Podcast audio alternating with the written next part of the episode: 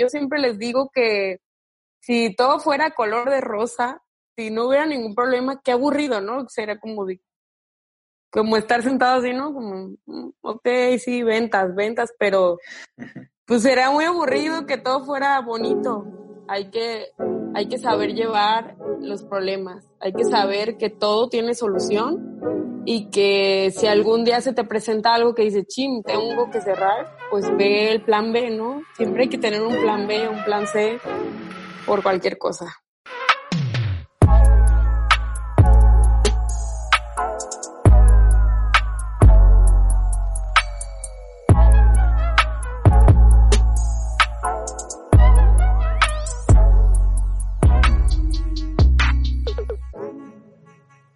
Hey, bienvenida y bienvenido a Revolucionarte, un podcast acerca del proceso. El proceso en el que personas como tú y yo tratamos de convertir lo que nos apasiona en nuestro estilo de vida. Mi nombre es Gerardo Hermosillo y yo me encargo de platicar con personas que ya encontraron la forma de convertir lo que les apasiona en su estilo de vida o que están en el camino más adelante que la mayoría. Mi tarea es tratar de darte los consejos, atajos, tips y todo lo necesario para que como esas personas tú también puedas encontrar la manera de convertirlo y llevarlo a la realidad. Esta semana platiqué con Susana Leal. Ella es diseñadora industrial y fundadora de Muma Handbag, una empresa 100% mexicana dedicada al diseño, producción y venta de bolsos con influencia en todo México.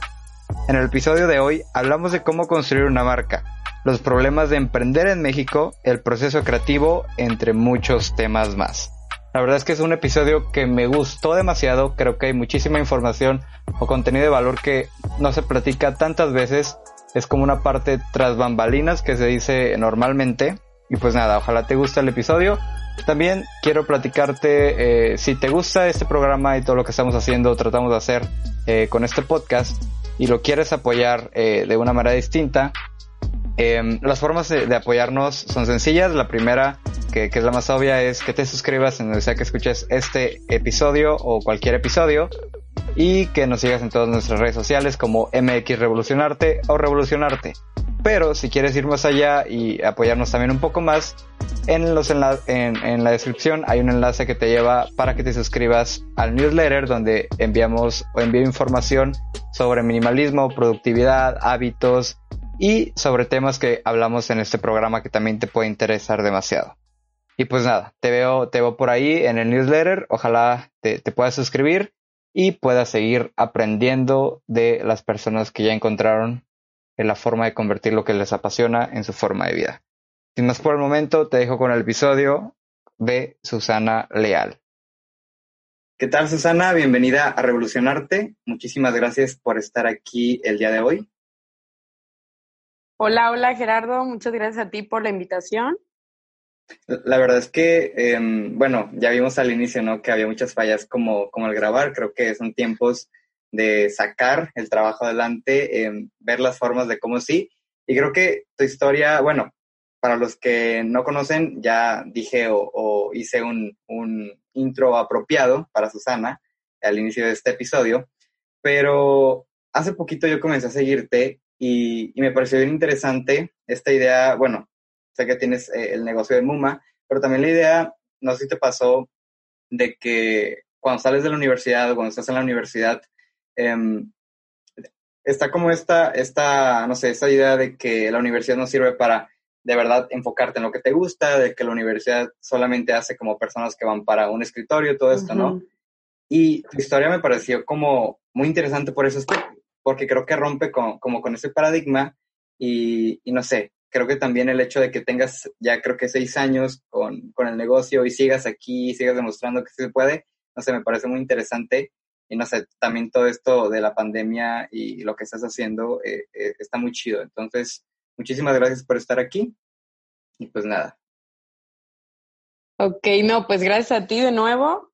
Sí, es verdad. Este, creo que rompí con un paradigma porque todos creemos que la escuela no sirve. Sí. Yo lo creía, tal vez lo, lo llegué a creer hasta que me di cuenta que gracias a un proyecto universitario, pues nació Muma, que pues les iré contando, ¿no? La historia, pero, pero ya es, pues se convirtió en mi pasión y pues es lo que hago desde hace ya años. Sí, hablando de pasiones, hay una pregunta que me gusta hacerle a todos mis invitados y es la de ¿cómo llamas a eso que a eso que te hace despertarte con día? Más allá de los títulos, más allá de lo que estudiaste o a lo que te dedicas ahorita, no sé, ese objetivo que, tienes más allá de, esto que te comento, ¿cómo lo, cómo lo nombras? ¿Cómo nombro lo que hago? Ajá, tu pasión, no sé, lo que te hace levantarte, pues. Pues lo nombro, yo creo que tal cual pasión, este, pero yo creo que va más allá, ¿no? El, lo veo muy a futuro, es pensar en que voy a algún día a dar más chamba a la gente y que sea empleos justos y todo eso, como que me motiva mucho eso. Y, y, esto siempre lo tuviste claro, o sea, por ejemplo, desde la universidad siempre fue de que tenías esta visión de que querías a lo mejor iniciar algo em, para poder lograr esto, de, de, tener más empleos, de generar como mejores trabajos, o se fue dando. Se fue dando, se fue dando completamente. Este, estuve, estudié diseño industrial acá en Guadalajara, en la Autónoma de Guadalajara. Y pues cuando iba como en octavo cuatrimestre, este, dije, ¿qué voy a hacer de mi vida? Y pues como en octavo empezamos a hacer proyectos universitarios de emprendimiento. Y en noveno fue cuando hice el de MUMA, noveno, décimo más o menos. Y fue cuando me di cuenta y dije, no, esto quiero hacer porque no me veía en una empresa, en verdad no me veía atrás de, de una oficina, o sea, tal cual de un escritorio. Sí. Y pues ahí va. Oye, eh, bueno, la verdad es que me adelanté un poquito en la plática, entré de lleno como, como con Numa, pero ¿qué te parece si volvemos un poquito atrás y nos platicas? Em, he visto que casi siempre te preguntan desde la universidad para acá, ¿no? Y no conocemos tanto el lado de antes de la universidad. Y creo que es una parte importante porque pues ahí te das cuenta que te gusta, viene el tema de la carrera, o sea, como todo esto. Entonces, ¿dónde inicia Susana? ¿Dónde comienzan como tus gustos o, lo que eres el día de hoy? Porque creo que fue una parte, no sé, importante, ¿no? Y, o, del punto que tú digas, desde aquí comienzo a ser yo o a, a tomar riendas de mi vida, como quieras verlo. Yo creo, y es algo muy, muy padre porque mañana cumplo 13 años de eso. Pero yo creo que empecé, este, que Susana empezó a valorar la vida, por así decirlo, a raíz de un accidente que tuve hace 13 años. Mañana cumplo 13 años de ese accidente. Yo tenía 14 años y a raíz de eso, pues cambió mi vida, ¿no? 360 grados.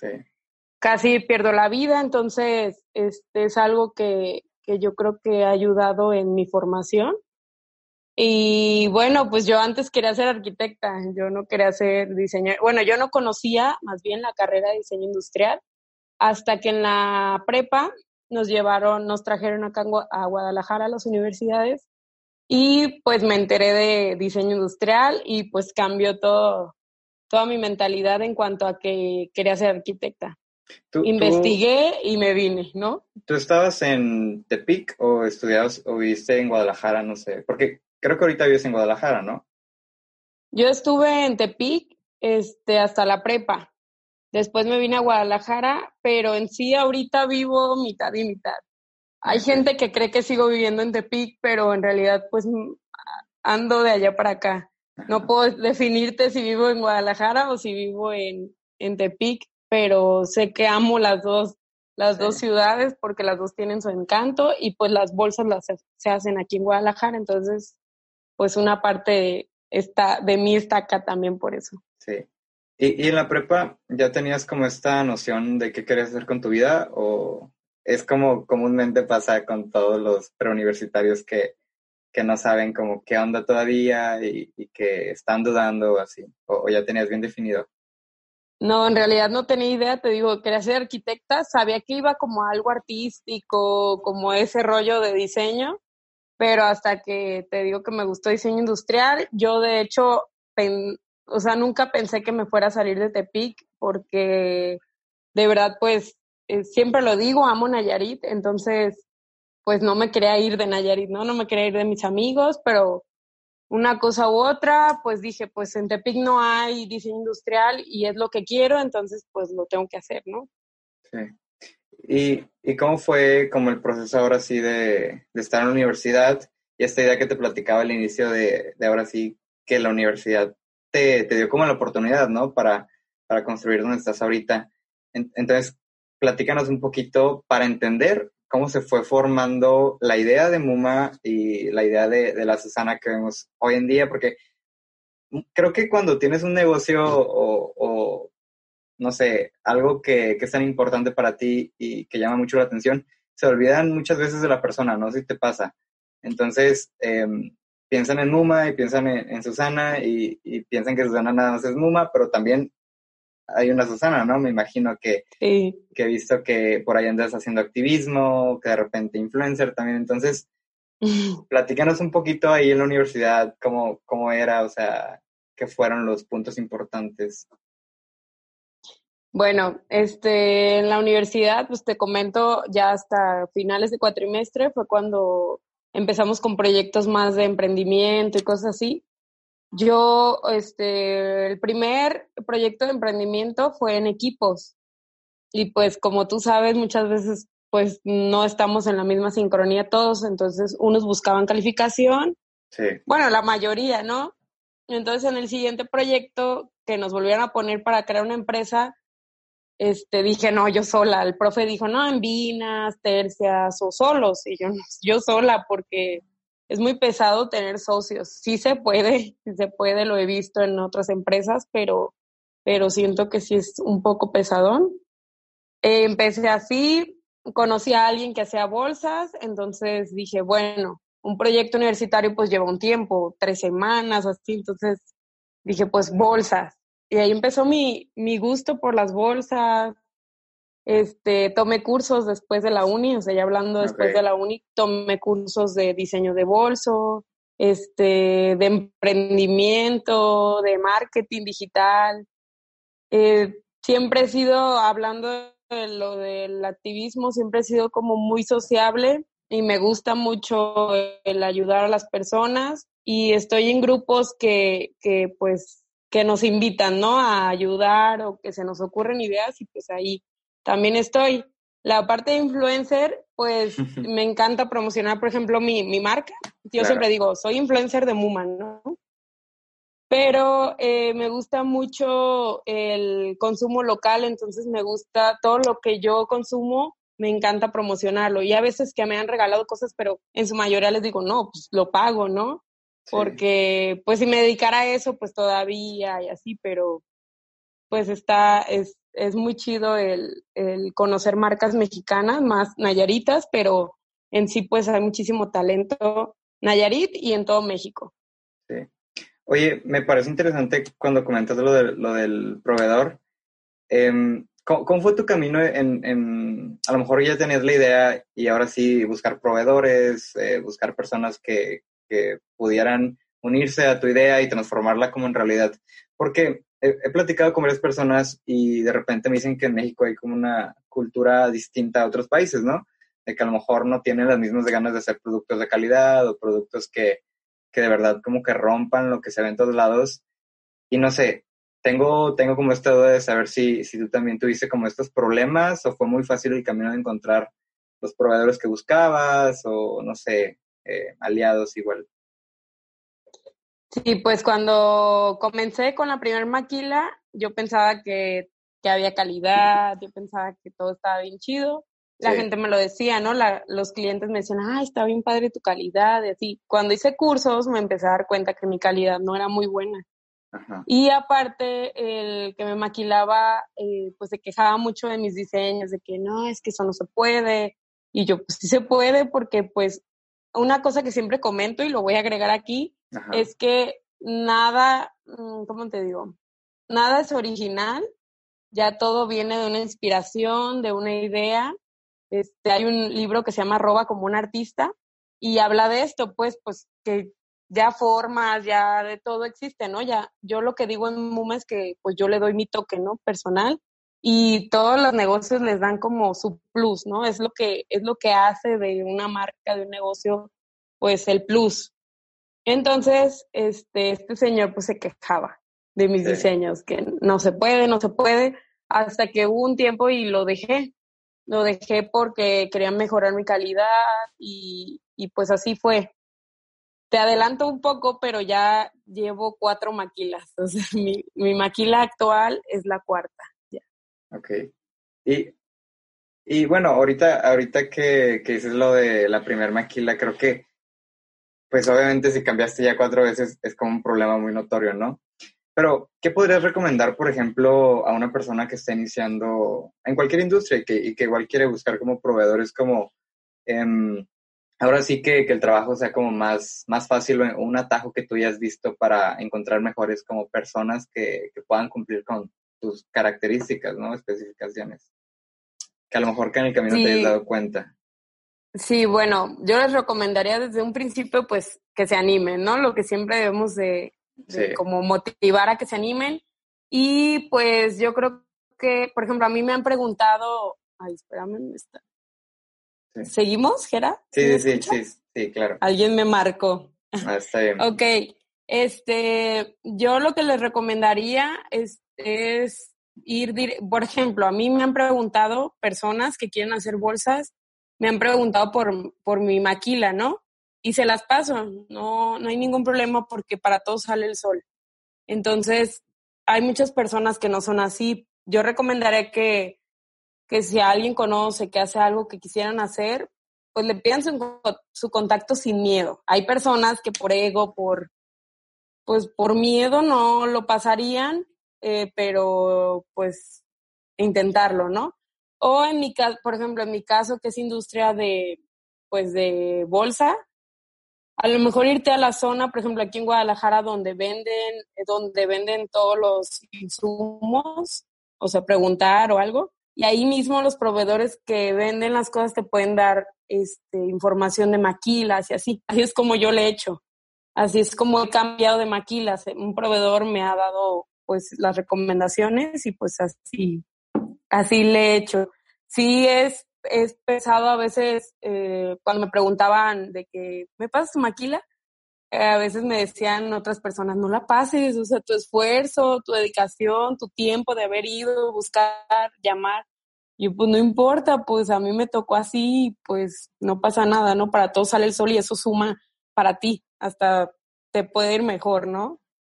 Sí. ¿Por, qué crees que suceda eso? De que haya muchos como personas, no sé, emprendedoras o que tienen negocios o igual en cualquier industria, ¿por qué crees que, que muchas veces nos detengamos a pasar lo que ya sabemos o esos atajos creyendo que individualmente nos va a ir mejor, ¿no? Porque el de que te refieres a la gente que no pasa como contactos, ¿a eso te refieres? Ajá, como no sé, si, si por ejemplo yo te mando a ti un mensaje de que, oye, em, necesito o quiero iniciar esto, a lo mejor no de bolsas, a lo mejor igual otro producto, pero, pero tú no me lo pasas, ¿no? Porque no quieres como que te roben el contacto, no sé, o sea, Yo creo que en primera es miedo. Un miedo, un miedo, pues, te puedes ir tonto, la verdad, porque me ha pasado, he, senti- ese- he sentido ah, miedo, pero después reacciono y digo, por favor, si, o sea, bolsas existen en todo el mundo y, y pues no importa que lo pases, ¿no? Cada quien le va a echar las ganas que, pues, que, que quiera ponerle a su proyecto. Ya obviamente estoy en contrísima de que hagan lo mismito que tú, ¿no? Que, Sí. o sea, el mismito diseño. A lo mejor la forma no pasa nada, pero que le den el mismo toque que tú le diste, pues ahí sí, ahí sí es como de, oye, sí, el eh, plagio. ¿qué onda, no? Ajá, ahí sí no, no estoy de acuerdo, pero en, yo creo que les pasa, les llega un miedo, porque te digo que sí me ha pasado, pero, pero digo, bueno, no, tranquila, no pasa nada, ¿no? Tú a lo tuyo, pásalo y ya cada quien hará lo que tenga que hacer. Sí.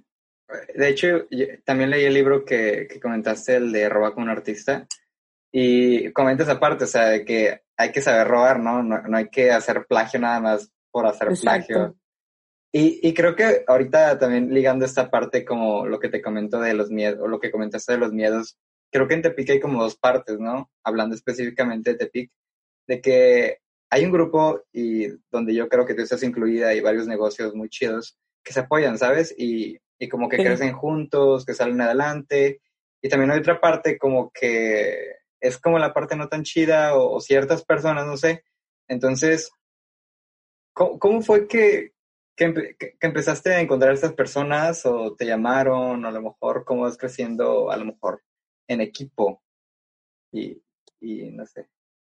Pues bueno, para empezar, yo creo que a muchos los he conocido en, en, en un evento que se llama Nuestro Tianguis Tepic, que es en el Parque Juan Escutia. Sí. Ahí he conocido a muchas personas y que pues estamos en la, en la misma sincronía, ¿no? Queremos lo mismo para todos, crecimiento, eh, aparte, pues es que nos damos cuenta que es mejor apoyarnos a, a ser enemigos, ¿no? Porque, ¿para qué? ¿Para qué haces eso? Aparte, tenemos un Tepic que es muy chiquito, entonces hay que tener aliados y no, pues, así como te digo, la palabra enemigos, porque pues no, para te digo, siempre lo he dicho, para todos sale el sol, entonces mejor hay que tener este, amigos y, y hasta colaborar juntos. Y aparte de, de, lo de la maquila y como, como ese tipo de personas, no sé, ¿te, encontraste algún otro problema en el camino como de, de emprender o, o, no sé, a lo mejor de seguir con el negocio, ya no tanto como emprendimiento? Sí, este, me he topado con plagio, y me he topado con, con un material que salió defectuoso y pues el, el lidiar con, con, el dueño, con el mero mero de donde compras los insumos. Ajá. Y, y pues, eh, pues esos son los como los dos problemas más grandes que se me han presentado. ¿Y, y cómo le hiciste con, con el tema del plagio? Porque bueno, ahí tengo una ya duda como mía, el tema de que no hay como un indautor, o sea, que registres como tus productos o algo así en México para que te protejas de esa parte.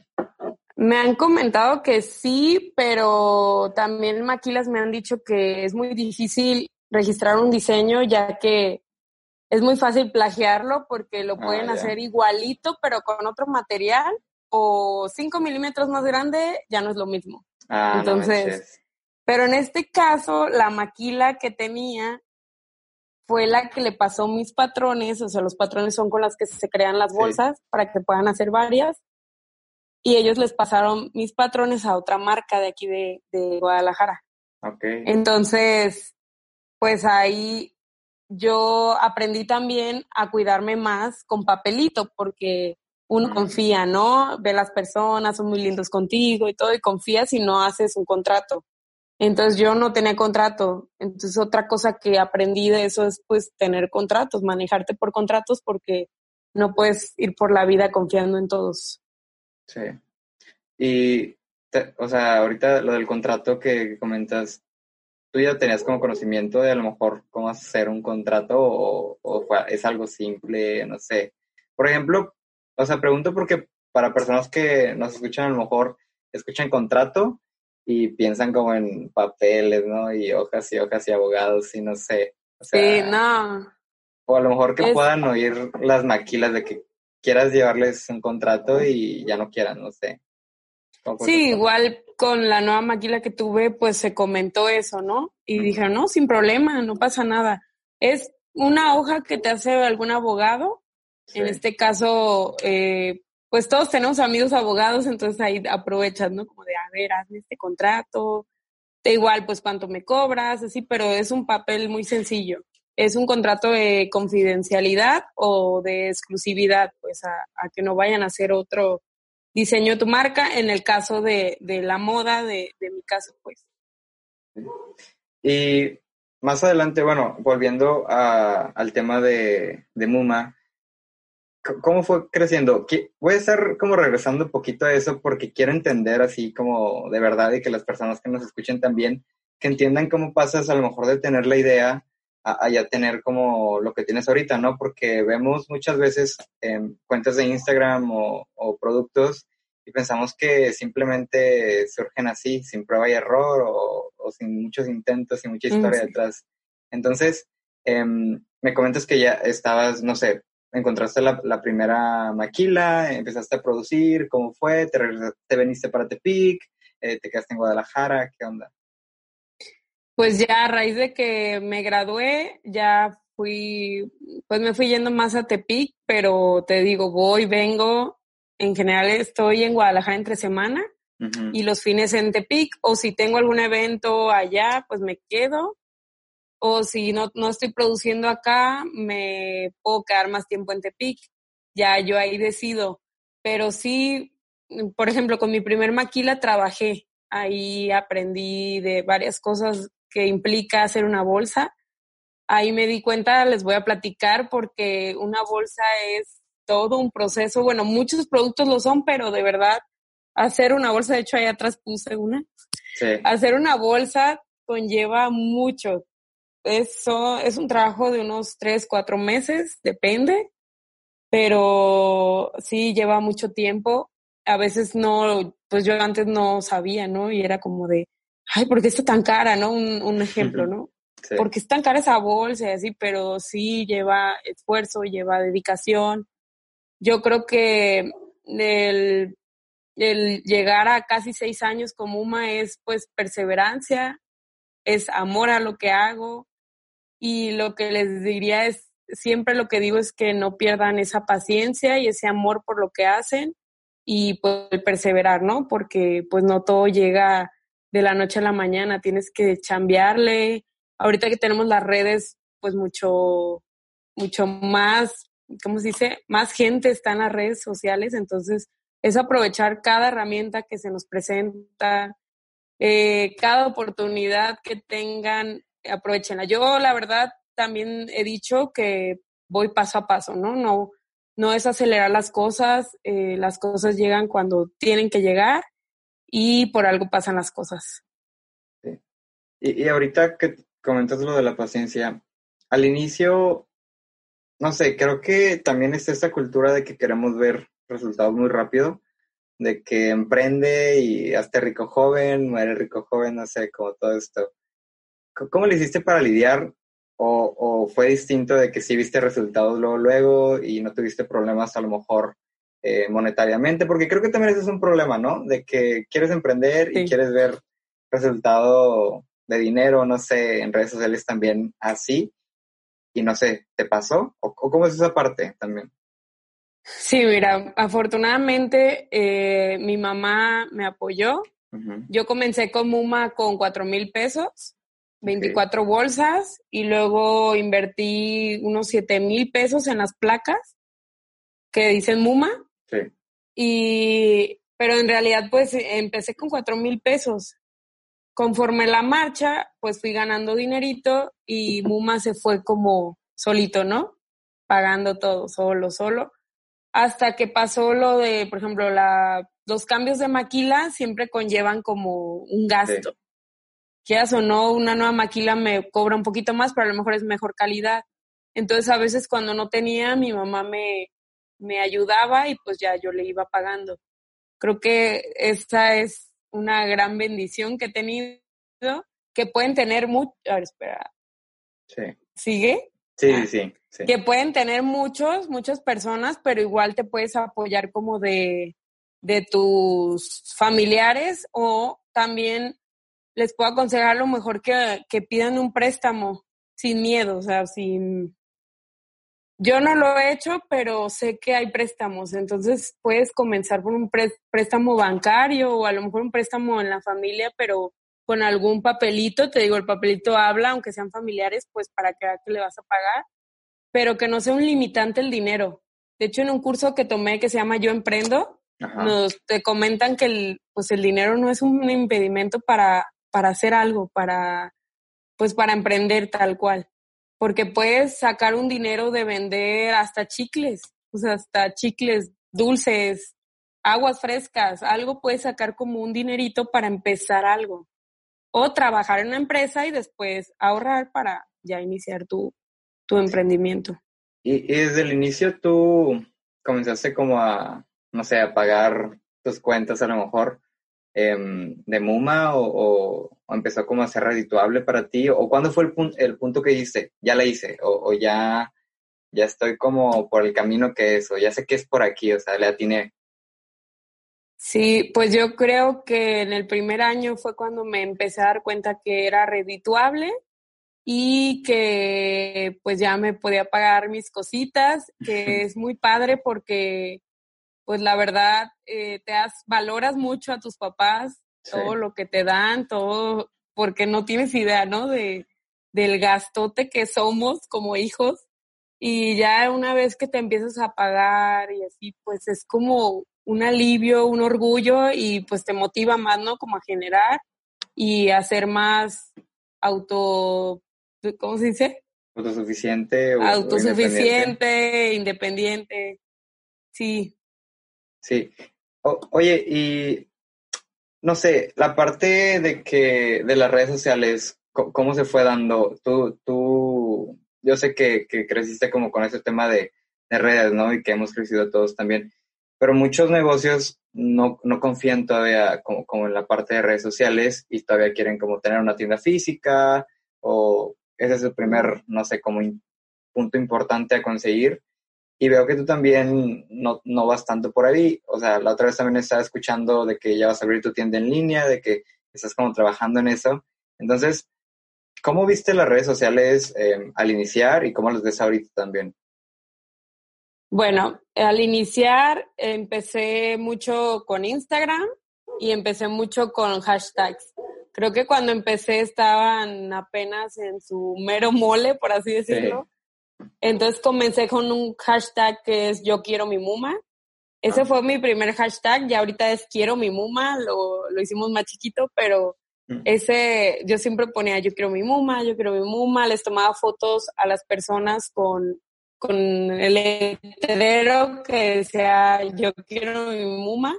Entonces así fue como empecé a poner eso, tomar fotos a clientes que me compraban. Así fue como, como me fui dando a conocer y también siguiendo a las personas. Yo ya estoy bajándole a mis, a las personas que sigo en Muma, pero yo seguía un buen de personas porque te ayudaba a que ellos te dieran también seguimiento. Sí. Entonces yo seguía, yo seguía, yo seguía y pues así ha sido, ¿no? Todo trato de que sea, no, pues me gusta que sea orgánico, porque si llegan de repente empresas que te quieren vender likes, pero yo les recomiendo también eso de que es mejor que sea orgánico, a que tú propio con lo que pues vas haciendo, vas cosechando o, por ejemplo los que hacen giveaways, pues eso es bueno porque te va a dar pues seguidores y ya comprar como que siento que es como que no crees tanto en tu negocio y o depende, ¿ah? a lo mejor hay un negocio que necesitas muchos likes para sí. no sé, pero pero sí estoy un poco en contra de que paguen por likes. ¿Crees que sí funciona el tema de los giveaways? ¿Es, útil? ¿Lo recomiendas? Sí, yo no he participado en tantos, pero he visto resultados en otras, en otros negocios y pues se han, o sea, se han subido mucho sus, sus seguidores por giveaway. Yo los hago como repentinamente y no sé, no me gusta como llenarme de giveaway, pero está padre pues premiar como a, a las personas, ¿no? Y sí sirve mientras lo hagas bien, porque si no lo difundes tanto, pues no vas a generar tanto. Y esa razón de a lo mejor no hacer, em, ¿tiene algún sentido? Pregunto porque una vez escuché en un podcast o en un programa, no recuerdo, de que si eres un negocio o un emprendimiento que a cada rato está haciendo descuentos, a cada rato está haciendo giveaways y todas, todas estas cosas como de estrategias que a lo mejor sirven, pero que no es recomendable que apliques mucho tiempo, porque te vuelves un negocio que todo el tiempo hace, ¿no? Y ya la gente... Que todo el tiempo regala, ¿no? Ajá. Entonces, ¿tiene, ¿tiene algún sentido esa, esa como estrategia de no, de no hacer tantos o es algo que, que simplemente tú, tú dijiste? Pues es algo que simplemente se da, que digo, bueno, pues no sé, no, no, a lo mejor no me nace hacerlos tanto, pero, pero no digo que esté mal. Solo yo creo que si hay un límite, ¿no? Para todo, entonces mejor hacer en un año cinco a hacer unos diez, quince, porque pues ya la gente la acostumbras a, ah, bueno, va a ser otro giveaway y va a ser otro y otro y otro y otro. Y aparte estoy, sí estoy un poco en contra, aunque me han invitado y he participado y estoy ahorita participando en dos giveaways, pero que los hagan tan grandes de como de 20 marcas así. Yo porque lo veo, ¿no? Yo en mi Insta me invitan a participar a uno y me da hasta flojera seguir a 20. Sí. Pero bueno, pues es válido, todo es válido y, y no pasa nada. Hasta de ahí pues conoces buenos negocios. Sí. Entonces también no es tan mal. y, y, volviendo a esa parte, ¿tienes como alguna, algún otro truco bajo la manga que, que uses para redes sociales o, o no sé, algo así? Pues mira, ahorita ya tengo un tiempito que otra vez yo retomé las redes, yo soy la que hace la publicidad, tengo unos amigos fotógrafos que ellos hacen el contenido, ¿no? La, las fotos. Este, en historias yo creo que eh, es muy bueno como tú subir historias usándolas, explicando cómo es. Mm, no sé, es muy buena las historias. Yo creo que genera más venta, genero más venta más bien en historias que fotos de mi feed. Es muy bueno tener un feed muy bonito, eso sí lo recomiendo.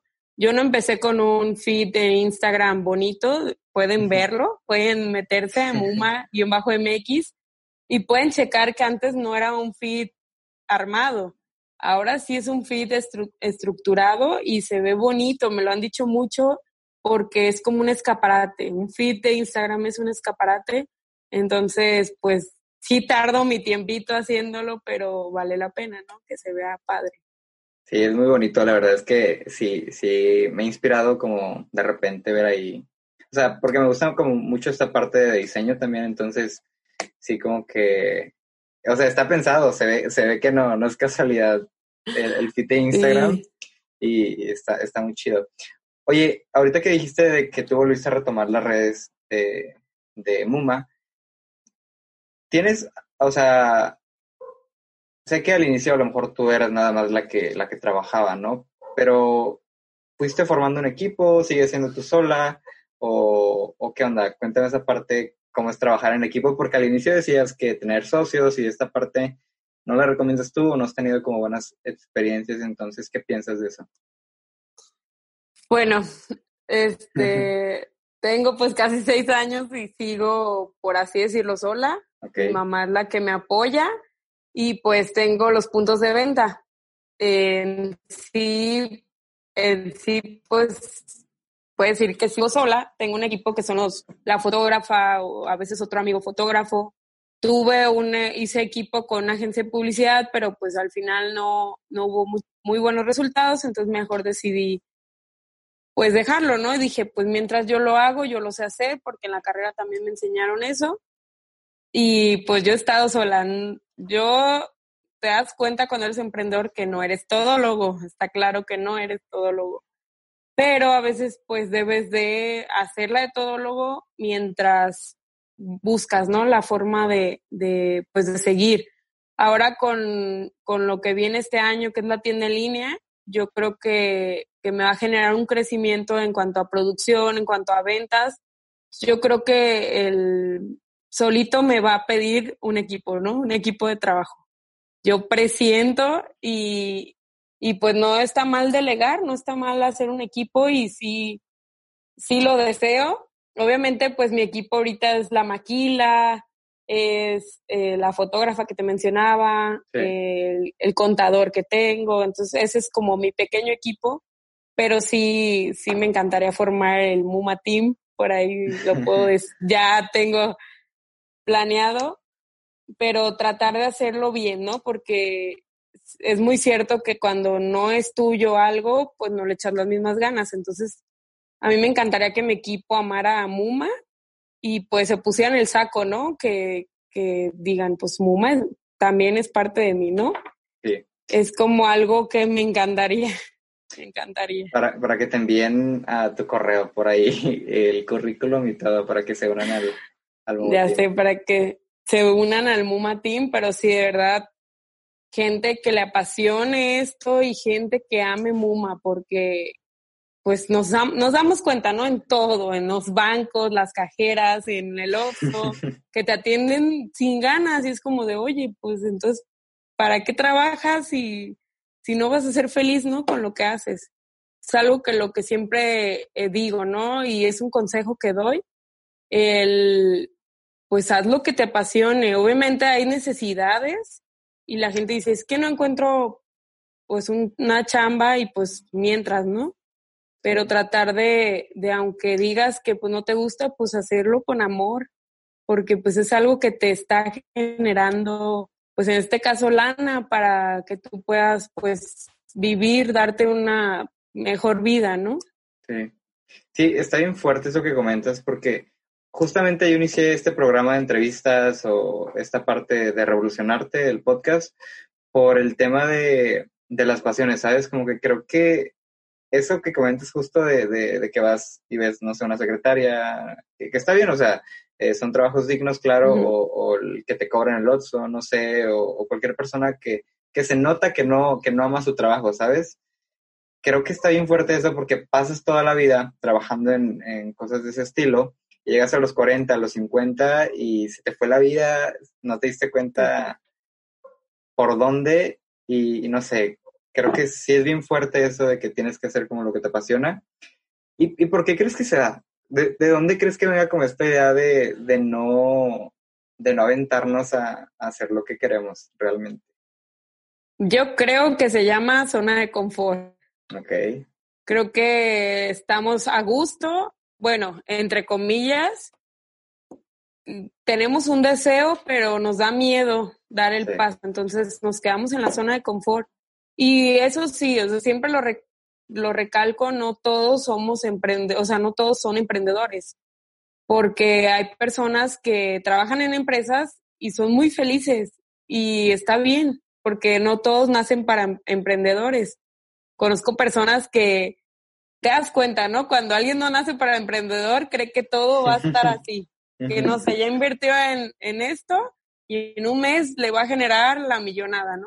Entonces, ahí te das cuenta, no, pues, este, no, por ahí no va la cosa. Pero también está la, la, las empresas, hay muy buenas empresas, hay buenos trabajos, hay gente que puede trabajar de, de cajero en el Oxxo y puede ser muy feliz y sí hay. Entonces, el hecho, a lo mejor, mm, no sé, de saltar al Oxxo, a lo mejor él, debe hacer una boutique y ya va a ser más feliz ahí, no sé. Es como encontrar lo que, lo que te guste y salir de esa zona de confort. Así sea lo que, lo que sea, lo que, lo que quieras hacer o lo que quieras generar.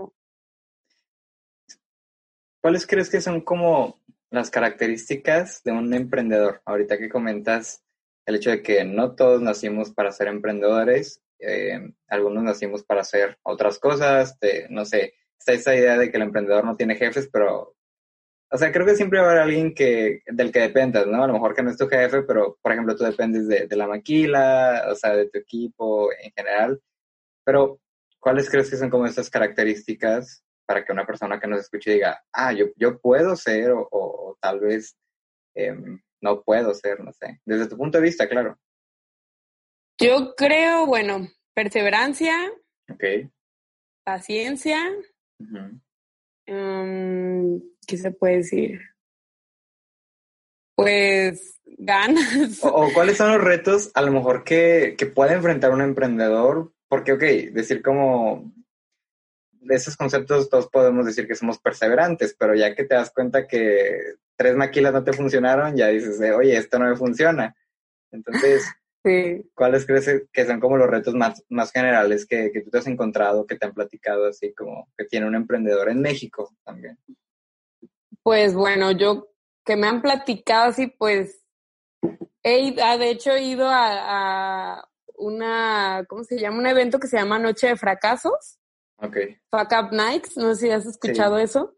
Sí, sí, sí. Pues ahí escuchas cada historia que dices, wow, lo que me ha pasado, dices, ¿no? Te minimizas porque dices, lo que me ha pasado no es nada a lo que le ha pasado a otras personas. Y te das cuenta que, pues, que, por ejemplo, cree la gente que yo siempre he sido exitosa, ¿no? Me lo han comentado, no, es que a ti siempre te ha ido bien, pero, pero no saben el fondo, o sea, no saben que que ya hubo muchas lágrimas, que ya hubo mucha frustración, que ya hubo miedo, porque cuando me pasó lo que me ha pasado, lo de la falta de ética, del plagio y todo eso, pues tenía miedo, ¿no? Incluso eh, mi mamá me decía, pues no, ya, busca tu trabajo y que no sé qué, evítate ese estrés, que no sé qué. Pero pues te das cuenta que así, así es esto, ¿no? Si yo siempre les digo que si todo fuera color de rosa, si no hubiera ningún problema, qué aburrido, ¿no? Sería como como estar sentado así, ¿no? Como, mm, ok, sí, ventas, ventas, pero pues sería muy aburrido que todo fuera bonito. Hay que, hay que saber llevar los problemas, hay que saber que todo tiene solución y que si algún día se te presenta algo que dice, chim, tengo que cerrar, pues ve el plan B, ¿no? Siempre hay que tener un plan B, un plan C por cualquier cosa. Sí.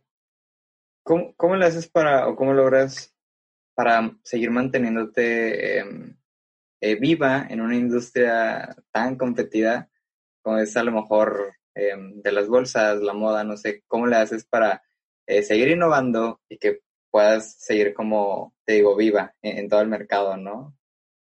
A veces esa respuesta ni yo me la sé, porque te juro que cada que diseño una colección que me encanta, digo, podré volverlo a hacer, o sea, podré, y que veo que le encanta a la gente, digo, podré lograr de nuevo esto y así. Pero cada colección, este, pues le ha gustado a las personas, aparte le pongo un sello de, de algo de mi vida, esa que se ve ahí morada y la negra. Esa es de mi reciente colección que se llama Cupi viene de, las mariposas. La inspiración son las mariposas. De hecho, la tapa es la mitad de una mariposa. Si la ves, pues así, ¿no? En horizontal. Sí, se ve como una. Entonces, este, las mariposas, pues son transformación. Eh, Muma ha sido transformación. Entonces, por eso esta colección se llama Cupi. Así, cada colección le doy un toque de mi vida. Entonces, yo creo que ese plus también es lo que, que me ha dado el, el seguir el que la gente les siga gustando Muma, le encanta que les, les encanta que, que les cuente la historia, en la etiqueta de hecho viene, y así ha sido, así ha sido algo de mi vida, y cada que voy a sacar una colección pienso, a ver, que, por ejemplo, esto de Cupi, hubo yo desde hace mucho eh, ya me gustaban las mariposas, incluso una de mis cicatrices muy grandes del accidente parece una mariposa, como la mitad de una mariposa. Entonces, solamente que la colección pasada fue de, de tal cual de cicatrices, entonces no quise como mencionarlo de nuevo en la historia, entonces mejor menciono como la transformación de mi marca, ¿no? Pero siempre me han gustado así las mariposas. Entonces, pues yo siento que, que sigo en el ruedo, por así decirlo, por, por el toque que le doy, por el entusiasmo que le doy y porque pues uso siempre mi, mi marca, ¿no? Mucha gente ya me dice Muma en vez de Susana. Sí, es lo que te comentaba, que muchas veces eh, ya no te puedes escapar de esta marca y está bien, o sea, se ve que, que te encanta y que de verdad es tu pasión y, y, qué chido, la verdad es que, bueno, a mí en lo personal he platicado con más personas y no sé, me gusta ver a personas que, em, que están haciendo lo que les gusta y que, que neta se nota, pues, o sea, que, que no solamente lo dices, pues, no sé. Sí, sí te entiendo. Y a mí me encanta compartirlo y me encanta escuchar igual a las personas, igual a ti, que tú eres el que me está preguntando. Y me encanta ver que hayas como investigado un poco o saber algo de Muma. Sí. Porque aparte, pues mutuamente, ¿no? Nos motivamos mutuamente y la gente que nos va a escuchar, pues se va a motivar o igual nos va a transmitir algo. O todo lo que has compartido igual ha sido de, de bastante ayuda llegué a ver ya el de Olga Gómez y escuchar, entonces eh, ella es de mis amigas y también de las que nos apoyamos. Y es muy padre, ¿no? Ver los crecimientos de todos, de todos, porque pues cada quien crece de diferente manera, pero, pero en sí a veces compartimos muchas vivencias y, y de ese estilo, pero está muy chido. Sí, muy chido. está muy padre. Oye, y ahorita que comentas, bueno, todo esto de, bueno, me vino a la mente el tema de la cuarentena porque justamente yo inicié eh, ahorita en la cuarentena, ¿no? Pero también eh, siento que la cuarentena trajo como muchos, muchos problemas para los emprendedores, negocios. Entonces, ¿Hubo problemas para ti? Sí, no, ¿cuáles fueron? ¿Cómo lo hiciste para sobreponerte a ellos y, y no morir? Como muchos, muchas pequeñas empresas lo han hecho, medianas, grandes también. Sí, bueno, creo que al principio yo me puse un límite en mi mente, ¿no? Yo decía, bueno, pandemia, gente encerrada, desempleos, dije, no, pues no voy a tener ventas. Eh, bueno, se puede decir que gracias a la pandemia hice esta MUMA. Ya, la, ya teníamos la muestra y todo, pero se vino la pandemia y pues yo dije, bueno, me voy a esperar para lanzar mi colección y por lo tanto me voy a esperar a hacerla. Pero un proveedor nos mandó mensaje, una carta de que al siguiente día subían los costos un 10%. O sea, los materiales subían un 10%. La maquila me dice, oye, este, pues anímate, compra material y pues ya hacemos la bolsa, ¿no? Y así fue, perdón, así ya no, Así fue, me fui, me fui al taller, estuvimos ahí viendo cuánto material necesitábamos, llamando de que espérenos, ahí vamos, ahí vamos. Y, y gracias a eso, pues hizo esta muma, la saqué el 7 de mayo. Y pues de ahí no seguí vendiendo, vendiendo, se vendieron en menos de un mes las que hice, me quedaron muy poquitas, pero ya hice más. O sea, este ya es un restock. Y es algo que digo, wow, o sea, esta pandemia eh, me ayudó, eh, mejoran las ventas en seis años, he vendido muchísimo en, mi meta de mayo fue superada. Mi meta de mayo fue superada, entonces digo, pues creo que la gente está muy metida en las redes sociales, la gente que sigue trabajando, pues los godines, por así decirlo, que hacen home office, como que en ratos, bueno, no como que ya he preguntado a un amigo y dices, que sí, o sea, en ratos no sé ni qué hacer y me pongo a ver, pues, qué comprar. Porque en sí, pues, la gente, ¿para qué quiere una bolsa en, en tu casa, no? Sí. Pero, pero me ha ido muy bien. Entonces, es lo que te decía desde el principio, es aprovechar cada oportunidad. Eh, yo ya iba a animarme con la tienda en línea desde el año pasado. Por una cosa u otra no se pudo entonces mis planes son empezarla en agosto para que salga en octubre, porque son como dos meses de, pues de que la hagan, ¿no? De la programación, del diseño, de fotografías, de todo lo que conlleva una, una tienda en línea, porque siempre salió la gente que, ay, hazla en Wix o hazla en esto, pero creo que eso sí lo, bueno, no creo, o sea, eso sí lo quiero hacer bien, muy bien, o sea, me refiero a que sé que todo empieza pues desde abajo, ¿no? Pero ya mi tienda en línea no es así, quiero invertirle bien con una empresa que pues experta en eso, entonces así, así es como va a ser y pues ya la verán, espero que sí, en octubre se logre esto. Eh, y pues creo que gracias a la pandemia eh, va a ayudar a que muchas personas pues se animen a hacer su tienda en línea. No descarto la tienda física porque siento que Tepic todavía está para tiendas físicas porque les gusta ver a la gente el producto y no está mal, está, está muy bien. Y sí me encantaría tener un showroom o una tienda donde pues vean, ¿no? Mis bolsas. Sí, buenísimo. Creo que, de, hecho, te, también te quería preguntar de, de, la tienda en línea porque ¿crees que las tiendas, o sea, crees que cualquier negocio pueda tener tu tienda en línea ahorita que son muy famosas y son por todos lados, no, ten tu tienda en línea, inicia a vender, o el dropshipping famoso, ¿no? Eh, ¿Crees que todos los negocios pueden tener tu tienda en línea o lo recomiendas? Sí, bueno, sí lo recomiendo. De hecho, gracias a la empresa con la que voy a hacer la tienda en línea, ellos siempre me mandaron links de las tiendas que han hecho, ¿no? Y pues hay de todo, de servicios, hay de todo. Digo, ah, mira, se puede porque te vas a conocer.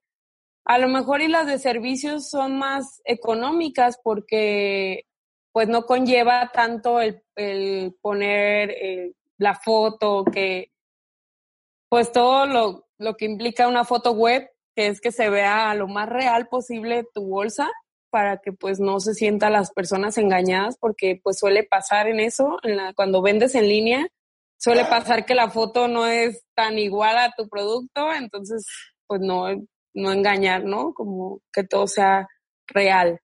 Yo creo que es investigar cada negocio si necesitas una tienda en línea o una página web, porque es muy diferente una tienda en línea a una página web.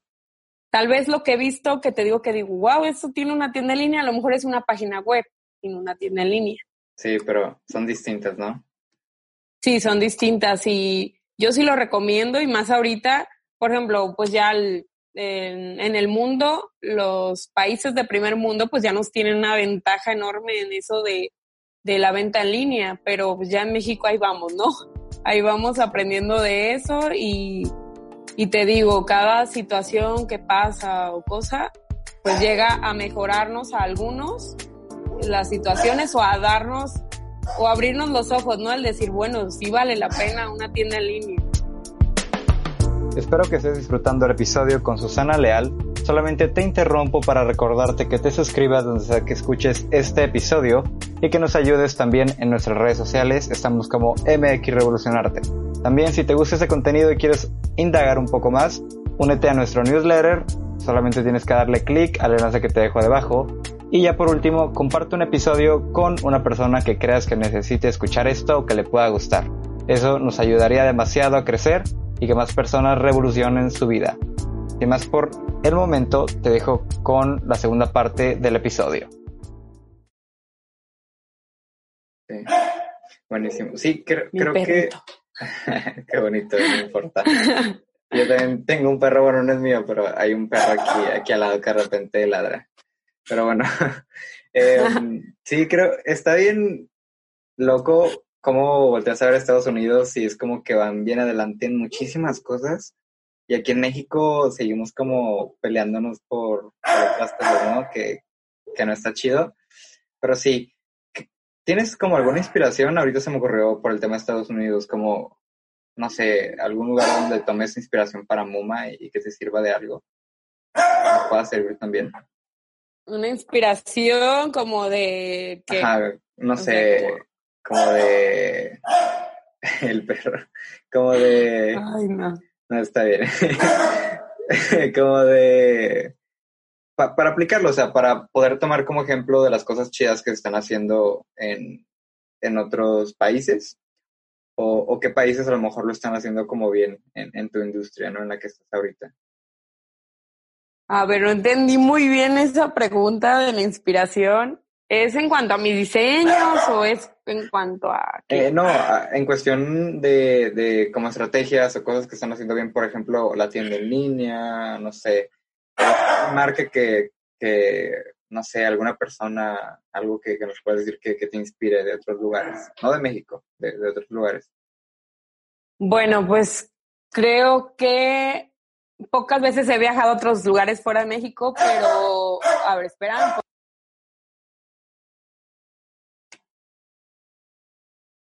Sí, para los que nos escuchan, em, estamos em, trabajando, no sé, el problema de, bueno, no problema, está, está hablando con, con su perrito, perrita. Aquí está, de hecho. ah, qué bonita. Está bien, somos pet friendly aquí, no hay problema. Memín. Aquí está el memo. Miren. Ah, está bien. Oye, tú quieres salir, ¿verdad? Quieres salir también, que nos cuentes. Quieres salir. Estoy en vivo. Pues no sé. ah, bueno, en cuanto a inspiración, pues sí, este, cada que tienes un viaje o algo, pues te das cuenta de, de cómo viven en otras ciudades, ¿no? Sí. Creo que bueno, en cuanto al mundo de la moda, pues, por ejemplo, en el mundo, ¿no? Un ejemplo, a lo mejor y, y del medio ambiente, a lo mejor algo así, tomarlo en cuenta. En Muma trato, trato de, de, por ejemplo, no darte una bolsa de plástico o los materiales son, es, hablando de inspiración en todo el mundo, ¿no? de conciencia o trato de pues el material es libre de plomo. Yo sé que poco a poco eh, tengo que ir este, utilizando unos, eh, a lo mejor, materiales más amigables al medio ambiente. Tratar de, que las clientas sepan que pues les puede durar mucho una bolsa, no porque se les rompa a lo mejor al tiempo un imán, ya no sirva, me pueden contactar o algo y pues mejorar o el cierre. Bueno, en eso sería como una inspiración, como pensar también en el medio ambiente. Otra cosa, pues inspiración, no sé, es que en cuanto a bolsas no sé cómo, cómo tomarlo ese, ese tema. No, está bien, igual fue una pregunta por ahí que salió, que se me ocurrió, pero no importa. Me eh, agarraste en curva, ¿eh? Porque es como de, a ver, a ver. Sí, de, a ver. Sacando el Instagram ahorita y diciendo cuentas. Sacando Pinterest, que Pinterest se lo recomiendo a todos. Quien no conoce Pinterest, de verdad, no conoce la gloria, porque pueden encontrar de todo, de todo. Ahí agarro mucha inspiración, porque pues hay de todo, tú sabes, ¿no? Sí, la verdad es que sí, hay demasiado. Pero es muy buena herramienta para los que están en algo creativo, no sé, igual. ahorita, hablando de eso, de la creatividad, quiero pasar a, una sección donde me gusta hablar de, esto, ¿no? La cuestión creativa por detrás de los negocios, las marcas, los productos, todo eso. Entonces, ¿tienes algún proceso creativo que, lo tengas definido, a lo mejor no? ¿O, cómo es tu proceso creativo a la hora de diseñar, em, no sé, toda esta parte creativa? Bueno, el proceso creativo es eh, tomar una hoja en blanco, un lápiz y sentarme, por ejemplo, aquí. Yo creo que también es algo por lo que me encanta venirme a Guadalajara, porque como no, como por así decirlo, no tengo tan cerca a mis amigos porque te pique chico y luego te andan son sacando. Acá como que me centro mucho en, en eso, ¿no? En los, en Muma.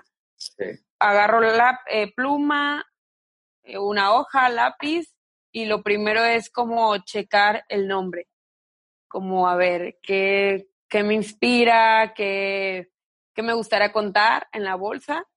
Ahí es como empieza todo, ahí es como mi cabeza va como pues planeando.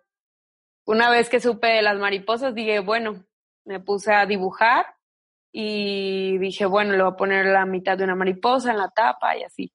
Entonces, eh, me baso mucho en formas, eh, me baso mucho en, en Pinterest para ver, a lo mejor hay otro tipo de correa para las bolsas, a lo mejor hay otra innovación que han puesto en muchas bolsas, entonces todo eso lo tomo en cuenta y también pues tomo en cuenta como a veces clientes que me dicen, ah, deberías de hacer esto, o deberías, como que la difusión o cosas que digo, ah, bueno, así les gusta, el tamaño y todo. Así, así es como, el, como comienza. A veces no hay inspiración. La gente creativa, la gente que hace, que diseña, me, me va a dar la razón porque a veces no hay, no hay, por más que, que digas, ya tengo que tener el diseño, ya lo tengo que tener, no se te viene nada a la mente. Una vez me quedé toda la noche aquí donde estoy toda la noche diseñando una muma. Hasta que la logré todo, ya eran las 5 de la mañana y dije, ya, ¿para qué me duermo? pero estaba muy feliz porque había logrado un diseño, pero sí es verdad, a, mí en la noche es cuando más me llegan las ideas. Sí, porque hay muchas personas que no, bueno, que no funcionan, ¿no? Por ejemplo, a mí la verdad es que no me funciona la noche. Yo necesito como, en la mañana es como mi hora donde fluye como esta parte creativa, no sé, está muy raro. Y justamente te quiero preguntar eso, ¿cómo lo haces tú para salir del bloqueo creativo? ¿Cómo le hiciste esa noche para poder sacar esa muma adelante? Tenía mi laptop, mi hojita y ya sabía el nombre de la colección, entonces empecé a como ver Pinterest, empecé a buscar, le hago así porque ahí tengo la lave. sí. Empecé a ver y pues empecé a hacer trazos, trazos, a veces Ah, de hecho, un diseño de una muma que fue muy exitosa, que todavía me la piden, yo creo que va a volver. Esa mochila la diseñé en media hora en un curso. Nos dijo una maestra, bueno, ya les enseñé los tipos de bolsa, van a elegir uno y tienen media hora para diseñar. Entonces yo no había sacado una mochila y dije, bueno, voy a diseñar una mochila. Hice garabatos tal cual, formas, círculos, así, cosas raras. Y de una que me gustó, empecé a trazar y salió esa mochila que les ha gustado mucho. Y siempre digo, wow, de media hora salió un producto exitoso. Un producto que me ha dado salió en media hora. Entonces, a veces sale en toda una noche o a veces sale en un ratito. Sí, está, está muy loco esa parte de que hay veces que tú le echas mucho esfuerzo a algo y dices, este es, este es el producto, esta es la idea, este es todo, y lo sacas al mundo y la gente es como, ah. Y la gente, ajá. Sí me ha pasado, sí me ha pasado. Si hay bolsas que no gustan y pues ni modo descuentazo, ¿no?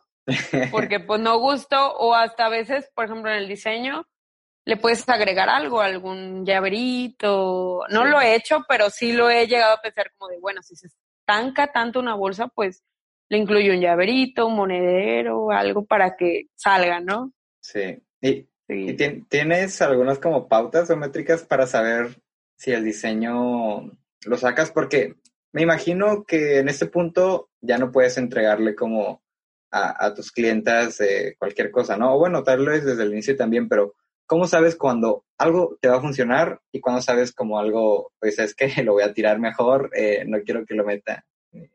No sé. ¿Cómo lo haces para...? Bueno. Ajá, esa parte. Me doy cuenta desde que ya se empieza a hacer la muestra. Sí. La muestra pues ya real. Se la muestro a mi hermana, que es demasiado sincera se la muestro a mi mamá, se la muestro a algunas amigas y ya sí veo su reacción de, wow, sí, yo voy a querer y así digo, mmm, va a ir bien. Así es como, así es como hago como el tanteo. A veces hay diseños que terminan cambiando porque no todo se puede hacer, ¿verdad? A veces, o a veces por, por que no salga tan cara hacerla, pues le tienes que quitar algo, cambiarla. Ahí sí es medio frustrante, pero pues cada marca, yo decidí que mis bolsas fueran eh, de un rango accesible para el mercado que tengo, que va de 200 a 1000, 1200 pesos. Para la calidad que manejo, siento que, que está bien, pero eh, así fue como empecé Muma y como yo decidí que fuera una marca con calidad, pero a unos a costos accesibles. Sí. Y ahorita hablando de eso, ¿te has encontrado, me imagino también que sí, con el tema de la crítica? Creo, creo que es una parte que, nos, no sé, se habla mucho, pero también, eh, no sé, no somos conscientes de esa parte que puede llegar a, como a tumbar proyectos completos. ¿Cómo fue tu, tu experiencia con ese lado y qué nos recomiendas para no caer? Bueno, con la crítica, pues yo creo que, que pues todos, ¿no? Somos muy críticos. Eh, siempre durante la carrera y en cursos que tomé, te dicen no te tomes nada personal. Entonces, cuando me llegan comentarios así, pues los tomo, ¿no? Digo, es verdad, eh, pues hay que tratar de mejorarlo. O también te defiendes, porque a veces hay cosas que dices, a ver, espérame. Pero yo creo que eh, pensar que pues no tomarnos nada personal y pues está bien, está bien que la gente te diga y a mí, por ejemplo, hablando de hablando de otras cosas de como quejas, por así decirlo, a mí me encanta, yo le digo a las clientas que a mí me gusta que me digan, por ejemplo, no sé, mi cierre falló o algo así, me gusta que me lo digan porque se puede reparar, a veces no es culpa de nadie más que a lo mejor, y ni del proveedor porque le puede haber salido algo mal y no supo, ¿no?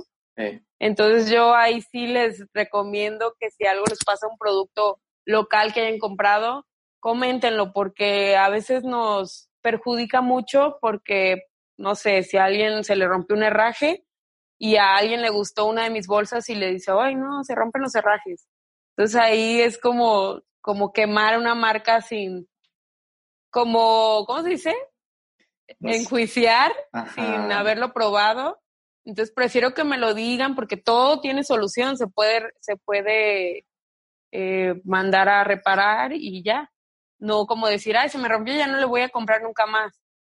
Porque eso pasa mucho con las marcas locales, porque yo he visto marcas más, más grandes, así ya súper reconocidas, que se le rompe a la primera el herraje y las personas se enojan, pero después compran otra y ahí no dicen nada, ¿verdad? Entonces yo creo que me fui a lo mejor a otra cosa, pero es un tema, es algo importante. El que si algo pasa en algo que tengas, es mejor decirlo a la persona para que lo mejoren o también ellos mismos, si tienen buena atención al cliente, te van a decir que lo reparamos sin problema. Sí, está muy raro cómo queremos más las marcas em, de, extranjeras que las propias locales y, y, luego nos decimos que somos mexicanos, que nos apoyamos entre todos, pero ya sé. sigues comprando y criticando las marcas locales. Sí, es verdad. Y no estoy peleada con las marcas extranjeras, obviamente sí uso marcas extranjeras también, pero trato de, de siempre usar algo mexicano cuando, o sea, en mi por lo menos mis lentes son marca mexicana, entonces, bueno, ya ahí ya traigo algo mexicano, pero tratar de los aretes, tratarnos el collar. Eh, ah, hoy traigo cuatro marcas mexicanas. Digo, es, a veces traigo todo de marcas mexicanas y digo, wow, todo, todo es marca mexicana.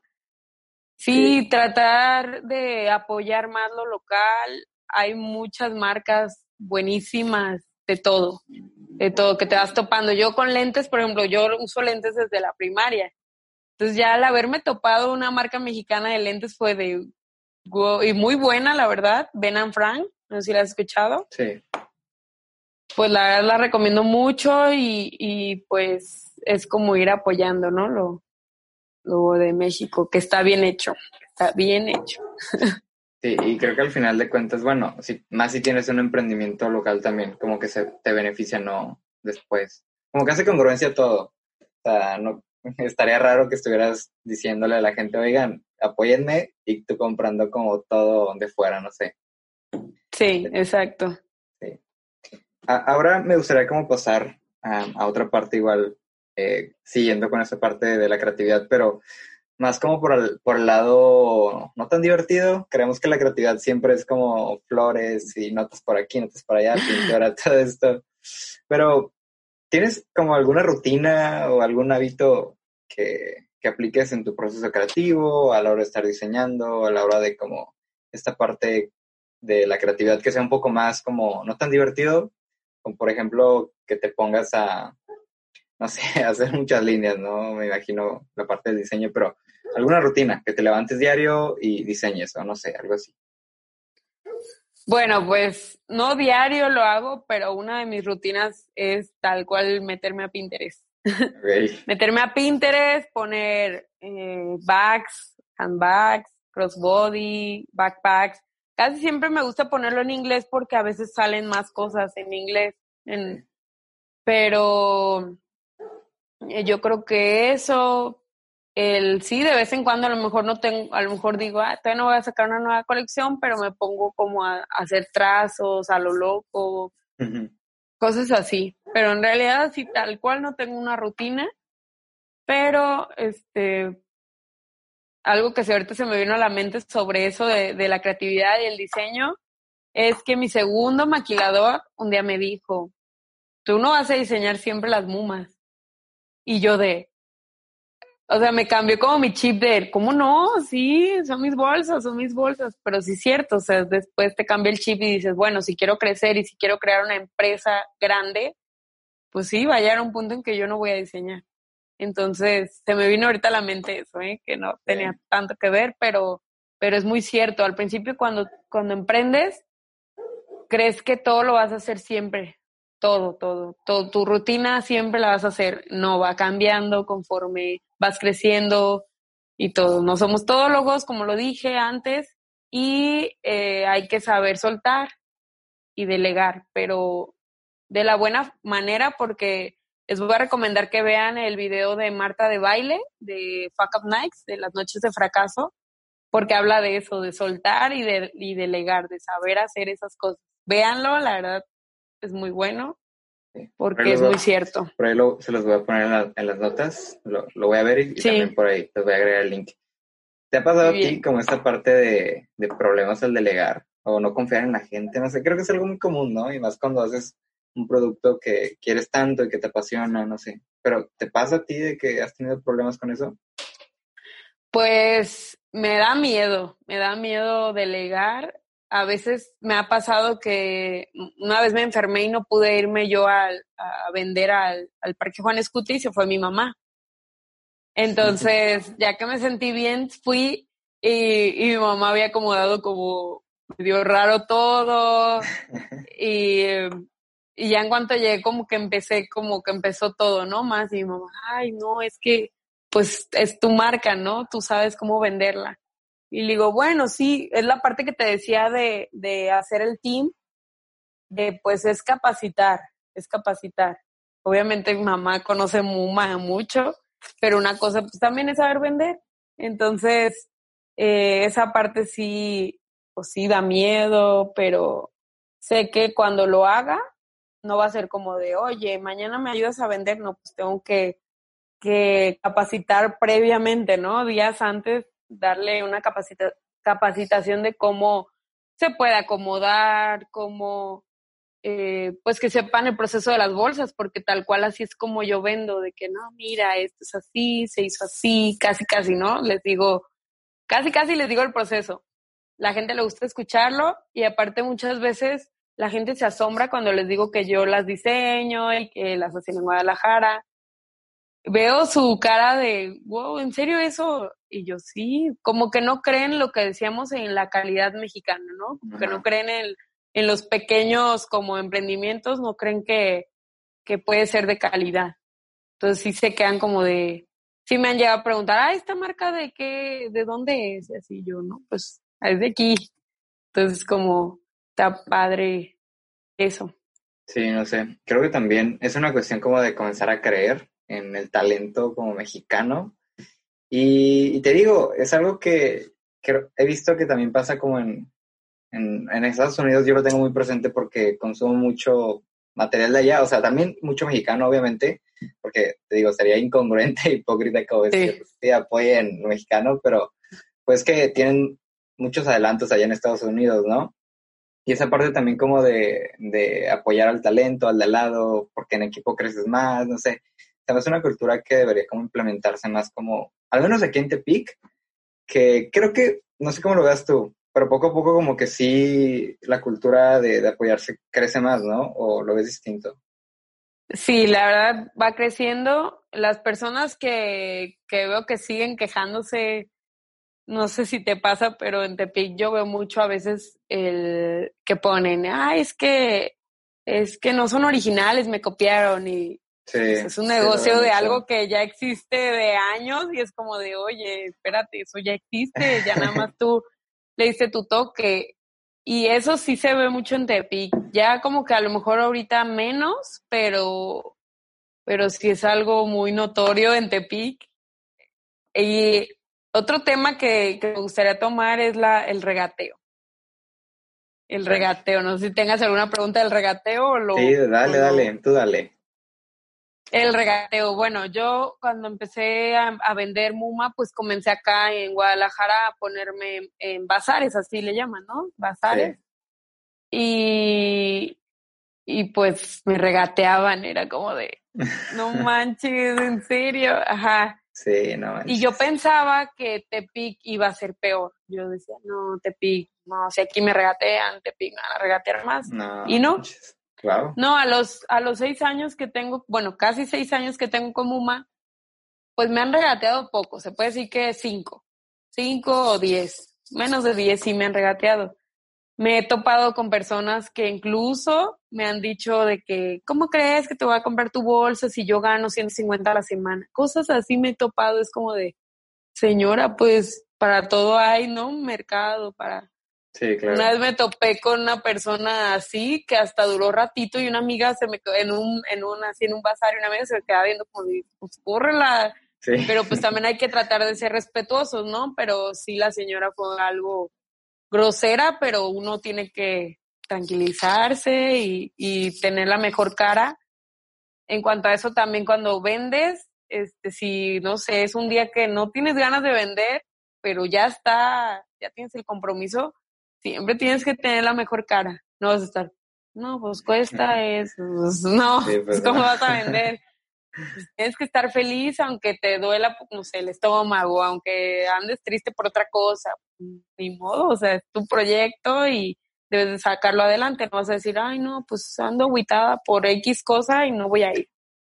También eso es algo muy importante en el emprendimiento, el, el pues dejar a un lado las cosas y, y ser profesional, ¿no? En tu, en tu negocio. Sí. Creo, creo que es una característica, hace rato hablamos de las características, ¿no? Pero no sé cómo lo ves tú, porque cualquiera puede ser emprendedor un día. O sea, un día cualquiera puede ser emprendedor. Sí.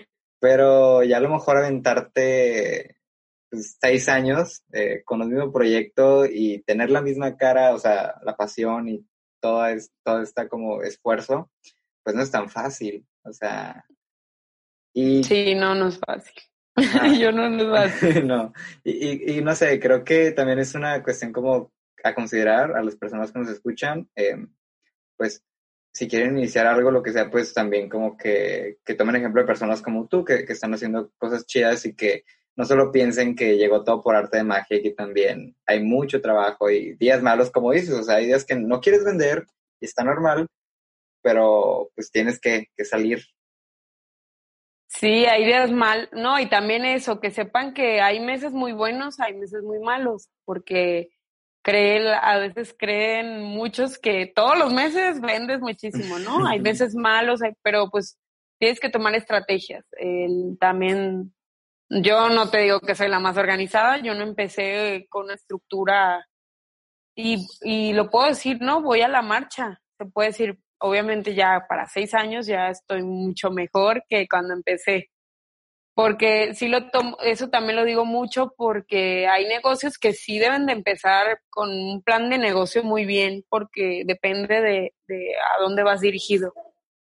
Pero en mi caso, que es moda, pues puedes empezar así desor, desordenadamente, pero obviamente tienes que irte, este, tienes que ir aprendiendo a estructurarte porque si no, pues te vas de pico, ¿no? Te vas de bajada y, y pues puede valer o puedes eh, levantarlo de nuevo. Como te digo, todo tiene solución y, todo, y con ganas, pues teniendo ganas, pues lo vas a lograr.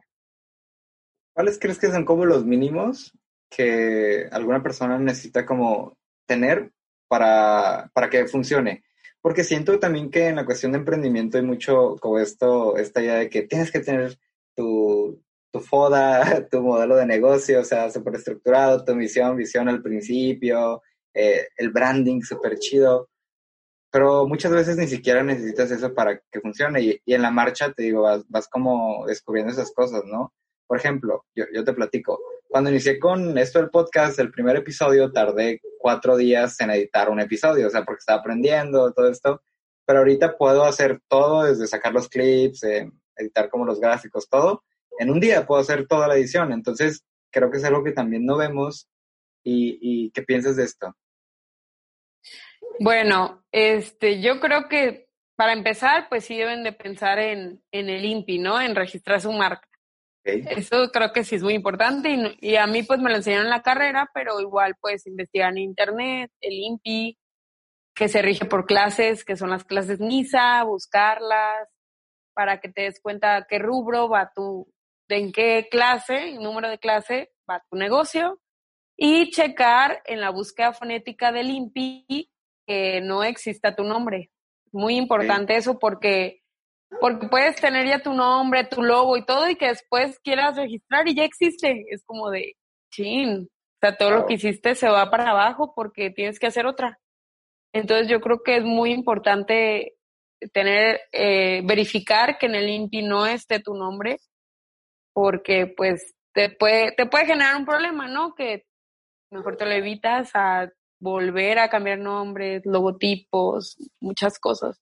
A mí en lo personal, cuando fui al INPI, me atendió una persona y ya me dijo, a ver, no, pues ¿qué clase eres? Y ya le dije. Y me dice, no, pues ya existe una marca que se llama Nuna. Me dice, y yo ya había hecho placas, 1300 placas y así. Dije, chin, me dice, pues fonéticamente es lo mismo y que no sé qué yo, y qué procede o qué procedería, ¿no? Pues posiblemente te manden eh, un mensaje que tienes que hacer una carta y explicar por qué crees que Muma no es igual a Nun. Y yo, chin, dije, ok. Me fui medio agüitada, ¿no? Como de chin.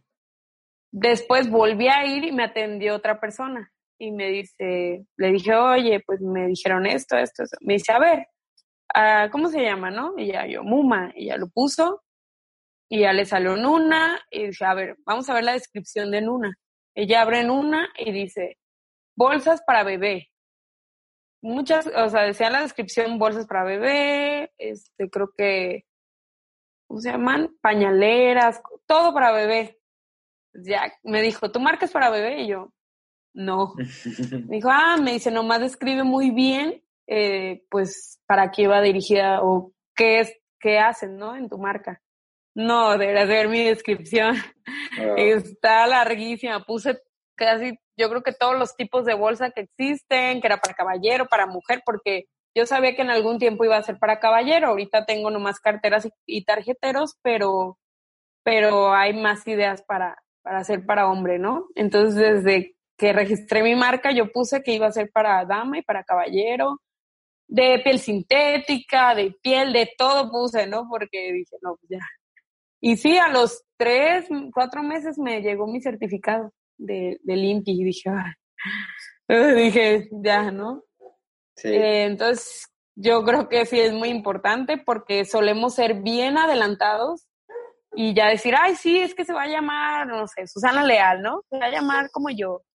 Y, pero haces todo bien feliz, te motiva, logotipos, sí, ya mandé a hacer y hasta el final te dicen, oye, ya registraste tu marca o ves que pegó y ya quieres registrar y ya hay algo igual. Entonces sí les aconsejo que aunque, aunque todavía no tengan como la motivación o sientan que va a ser algo que va a crecer, regístrenlo. Cuesta, pero no es tanto. Entonces, eh, cuando yo me registré costaba 2.700, creo que ahorita ya cuesta 2.800, no sé, algo así. Pero yo, yo creo que lo primero que deben hacer es registrarse. Y siento que sí es importante la imagen. Yo les digo también, empecé todo por la conforme vi viendo, conforme me fue gustando todo, pero creo que tener un concepto es importante en un negocio desde el principio, porque le va a dar la imagen y le va a dar como la gente se va a enamorar, ¿no? Así nos vas a enamorar más rápido y no va a ser tan como el proceso tan lento. Sí. Entonces sí, Sí, creo que es algo que, que, no consideramos. Ni siquiera ya me había puesto a pensar en eso, pero ya, ya me dejaste algo en lo que voy a estar pensando últimamente. Y, y también a todo esto se me ocurrió una pregunta que no hice al inicio, de, que, sí. que, es súper básica. Em, ¿De dónde viene Muma? ¿Por, por, qué, ¿Por qué Muma? Lo iba a decir hace rato. Sí. Lo iba a decir hace rato, pero me esperé, me esperé. Muma Muma viene de la palabra moma de mamá. Ok. Por mi mamá. Ajá. Este, pero como no es una marca maternal, eh, pues se cambió la O por U para que fuera Muma y para que pues ah, pudiera ser para todos. Por ejemplo, cuando empecé a hacer carteras, sí tuve comentarios de amigos de que, ay, pero ¿por qué Muma? Muma suena femenino, cambiar el nombre para lo de hombre.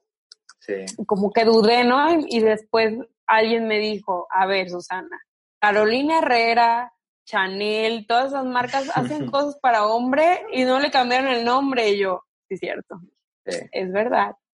Entonces fue cuando se me ocurrió también crear un isotipo, que es como el símbolo de Muma, que ya lo traen las bolsas.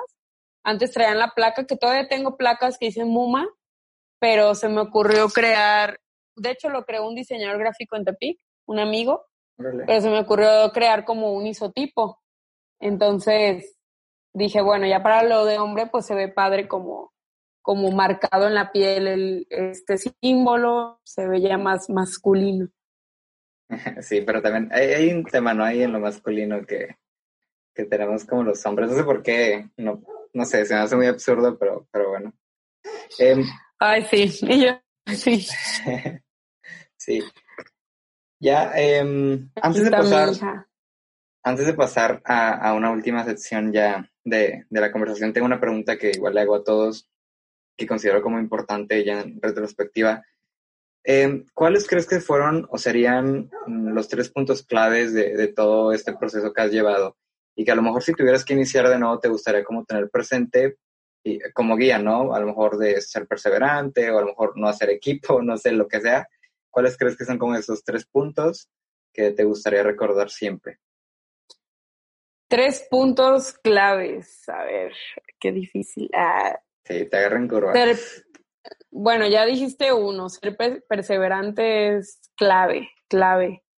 Este, saber por qué lo haces.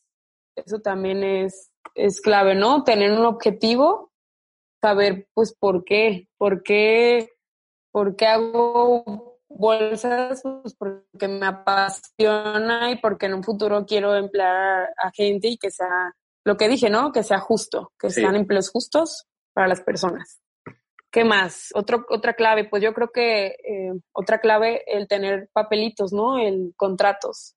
Así sea en puntos de venta, que lleves a lo mejor a consignación o lo que sea, tener este, algo que te respalde, no confiarte porque, porque pues luego te puede pasar algo que te puede llevar o al fin de tu negocio o a, o a un cambio que te puede generar algo bueno, que pues siempre digo que todos los cambios son buenos. Yo creo que esas tres claves de perseverancia, saber bien tus objetivos y tener para todo un papelito, ¿no? Un respaldo. Sí, buenísimo. Pues ahora, esas preguntas que, que te voy a hacer no tienen nada que ver con lo que platicamos. De hecho, son preguntas como random, pero que igual están buenas para, para conocer un poquito más a, Susana, ¿no? Y, y, quién es. La primera es, eh, ¿qué es algo que te ponga, que te ponga nerviosa? A lo mejor ya escuchaste esas preguntas por ahí con, con Olga, pero igual, ¿qué es algo que te ponga nerviosa? Algo que me ponga nerviosa. Ay, Dios, ¿qué será? Esto. Ah. las pláticas, ¿Ah, las preguntas. Ay, ¿qué me pone nerviosa? Sí, lo que sea. Mm. ¿Qué será? bueno, algo que me ponga nerviosa, el crear una nueva colección. Ok. Eso. No sé, ¿qué más? A ver tú, Gerardo, dime. Ay, nunca, me preguntan a mí, ¿verdad? Ajá, vamos a ver tu respuesta. Em, a ver, algo que me pone nervioso, sí es cierto, nunca me he puesto del otro lado. Em, creo que igual grabar las entrevistas, la verdad es que no, no parece o no sé, pero siempre me pongo muy nervioso una hora antes de grabar una entrevista. sí, cierto. Algo que me pone nerviosa, algo nuevo. Hacer algo nuevo. Sí. Ah, tanto en todo. Por ejemplo, practico Paul, eh, tubo, y siempre que me van a enseñar algo nuevo, me pongo muy nerviosa. Cuando empezaron los lives con esta contingencia, la primera vez que me invitaron a uno, estaba nerviosa son algo nuevo, ¿no? Hacer algo nuevo nos pone de nervios. Sí, y yo creo que por lo mismo que dijiste de, la zona de confort y todo esto, como que no nos gusta salir todo el tiempo. Sí, y una vez que lo haces, que sales, por ejemplo, ahorita, yo la verdad sí venía cansada, venía enfada del calor. dije, qué pena con Gerardo, el, a lo mejor demostrar en la cámara, la gente va a ver y va a decir, ay, está anda toda ya este, nefasteada, incluso me dio como sueño el calor, la me quitó energía, dije, ching, voy a salir así, no, así en el video. Pero te dije, no, es un compromiso que tengo, lo voy a hacer y sé que eh, mientras estemos platicando, me voy a despertar porque son cosas que me gustan y es algo padre, ¿no? El compartir. Sí, sí, siento que, no sé, también comentamos al inicio que pasaron muchos problemas para, para iniciar. No sé, a mí se me, el modem se destruyó, no sé, andaría arreglando, pero qué bueno que, que sí salió bien y no hubo tantos como problemas de internet. Pero bueno, la siguiente pregunta es, ¿qué es algo que disfrutes hacer mucho? Lo que sea. Disfruto mucho salir de viaje, a, a acampar, a la playa, así sea 20 minutos de Tepic, disfruto mucho eso con mis amigos. Y también disfruto, bueno, también no con mi mamá, ¿no? Con mi familia. Disfruto mucho eso. Y esta pregunta se relaciona con la siguiente, eh, mágicamente, que es la de ¿cuál es el lugar, eh, el mejor lugar que, hayas visitado en tu vida? Ay, Dios. Sí. El mejor lugar, bueno. Además de Tepic. Yo creo que ahorita el mejor lugar que he visitado es Lagos de Montebello en Chiapas. Es un lugar mágico, el agua es riquísima, transparente, incluso te dice que la puedes tomar. No me animé, ¿verdad? Pero, pero yo creo que es el lugar más bonito, aunque te digo, en Nayarit hay cosas increíbles que muchas, muchas personas no conocen, que se comparan, se pueden comparar con Chiapas. Sí. Sí. ¿Cuál es? Cuál es A ver, a ver, ¿y tú, tú también cuentas esa, esa. Pues creo que Perú. Tuve la oportunidad de, salir del país, a, Perú fui, y cuando piensas en Perú, nada más piensas como en Machu Picchu, ¿no? Y siento que yo no fui a Machu Picchu. O sea, eso es algo que, que la gente cuando les cuento que no fui a Machu Picchu es como, o sea, güey, fuiste a Perú, ¿por qué no fuiste? Sí, sí. Ajá, y es como que, no, o sea, hay más cosas y la verdad sí volvería. Tengo planeado cómo volver, entonces, si puedes ir algún día, ve, te lo recomiendo, es muy barato. Ay, sí, sí he visto, sí he visto muchas fotos, tengo amigos que han ido y wow. Y ajá, no nomás Machu Picchu, todo. Sí. Yo, por ejemplo, también soy muy, he conocido Chicago, entonces también digo que la verdad también me gusta ese tipo de junglas, por así decirlo, de paisajes urbanos. Eh, también es, es mágico, es muy, muy bonito. Las ciudades grandes como Chicago, no conozco Nueva York, pero ver los rascacielos y todo eso está muy padre. Aparte, pues son ciudades muy limpias, tienen pues otras culturas que, que bueno, nunca lo puedes comparar con un primer mundo a un tercer mundo, ¿verdad? Pero vas como aprendes en cada viaje cosas así como el simple hecho de cruzar por las esquinas. Sí. Eso tan simple de cruzar por las esquinas. te juro que volví de Chicago y, siempre es como de, no importa, me falta media cuadra, pues no importa, me voy a media cuadra y cruzo, por la esquina. Justo. Ah, sí, sí, te verías, ay, perdón, ya me salió un gallo, ya ves. sí, te verías viviendo como, por ejemplo, en, en Chicago, en Estados Unidos. O sea, ¿te gusta? Porque yo también fui una vez a Arizona, creo, sea, súper cerca nada más, pero no me encantó, ¿sabes? Estados Unidos como que es muy, no sé, la cultura no me encanta. Pues no, no creo, no creo, no, no me veo viviendo en, a lo mejor en Europa sí. Ah, Puede ser que en Europa sí. No conozco Europa, pero sé que me encantaría a lo mejor, pues por la moda y todo eso, a lo mejor ahí sí me gustaría vivir a lo mejor unos meses, ¿no? Para aprender, para actualizarme en cosas de... Hablando de, de bolsas, de Muma. Sí, sí, sí. Creo que Europa está muy chido. Ojalá. Em, bueno, creo que ya em, nos, nos, cambiamos un poquito de tema, ¿verdad? Pero está bien. sí, ya. Em, ¿Cuál es tu color favorito? Un color que te guste mucho. Cambio mucho a veces digo, a veces digo, chin, ¿por qué este color si a todas les gusta? Rosa. Ah, ok. Ahorita es el rosa, pero te juro que es como de, ay, Susana, a todo el mundo le gusta el rosa que traes.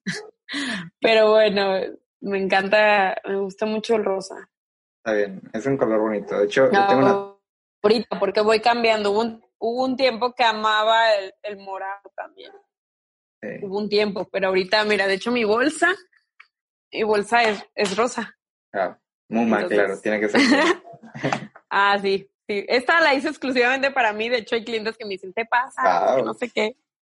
Y digo, bueno, esa la hice para mí. Y una pregunta, eh, ¿tienes alguna otra bolsa que no sea Muma? Ya como muy específica la pregunta. Mm, no, ahorita ya no. Wow. Hice una colaboración con la marca Wari, no sé si la conozcas. Sí. Ah, hice una colaboración con ellos, hicimos una mochila que tiene el diseño de, de Shakira, el herraje tiene ah, baño de oro. Sí la vi. Pues esa mochila es mi maleta ya. Antes sí traía otra maleta que no era Muma, pero ahora ya la mochila es mi maleta, tengo una bolsa para mi laptop Muma, ahorita ya todo es Muma. Wow. Excepto ya cuando viajo una maleta más grande, ahí pues todavía no, ¿verdad? Sí, sí. me encantaría crear una para ahora sí traer todo de Muma. Sí. sí. ¿Qué, es lo primero que, que, bueno, yo sé que ya está acabando la cuarentena, ¿no? Pero cuando ya todo ahora sí haya vuelto a la normalidad que conocíamos, pero ¿qué es lo que vas a hacer, lo, lo, de las primeras cosas que quieres hacer? Irme a la playa. Yo creo que hacer lo primero, irme a la playa. Era de, de casi, casi cada fin irme a San Blas a comer con mi mamá o con mis amigos. Yo creo que ir a la playa. Hacer lo primero. Sí, ya sé. Es que es como una ventaja en Nayarit tener la playa 20 minutos, porque yo también estudié en Guadalajara, bueno, estudiaba, pero... Y platicando con personas de ahí es como que no van a la playa cada fin de semana o cada dos semanas, es como que yo sí y, y no sé, está muy raro. Ya sé, bueno, incluso podría decir que, que una de las cosas que voy a hacer primero también es ir a visitar a mis abuelos y abrazarlos, ah, claro. También eso, o mis familiares y así. Pero en cuanto a salir, me encanta salir, de verdad, es como, como cambiar de aires, ¿no? El, salir, cambiar de aires, te ayuda. Nunca he hecho el irme a un lugar bien chido y diseñar.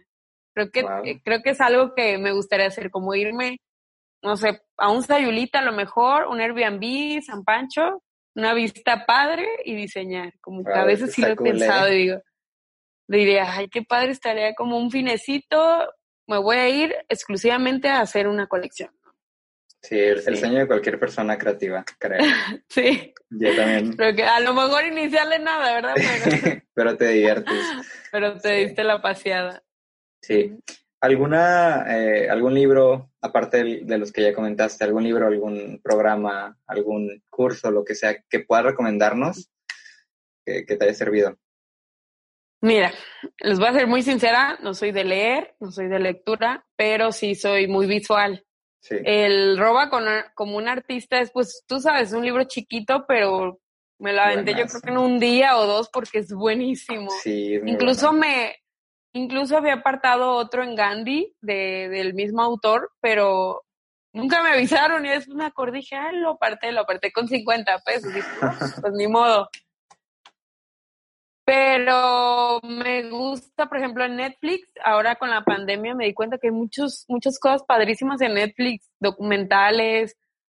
Hay, por ejemplo, relacionado con diseño, veo muchas eh, series de diseño de interiores, diseño floral, cosas que, que que no sé, que veo y digo, wow, qué chido la creatividad, ¿no? Creo que les recomendaría ver documentales en Netflix sobre diseño, porque hay cosas también de diseños de moda. ¿Alguno específico que, te haya gustado? Pues, por ejemplo, mm, vi este, ¿cómo se llama? Next Fashion se llama. Ese para los que son de moda. Es buenísimo. Es una serie de, es competencia de los mejores, me parece que son cuántos. Creo que son los 10 mejores diseñadores de todo el mundo. Está padre, está padre porque te motiva, ¿no? Y luego hablan de sus historias también y es como de qué padre. Ahorita veo una serie que se llama Queer Eye. Este es, ¿sí la has visto? La he escuchado, la he escuchado. Esa serie es de cinco gays que, que cambian la vida de alguien en una semana.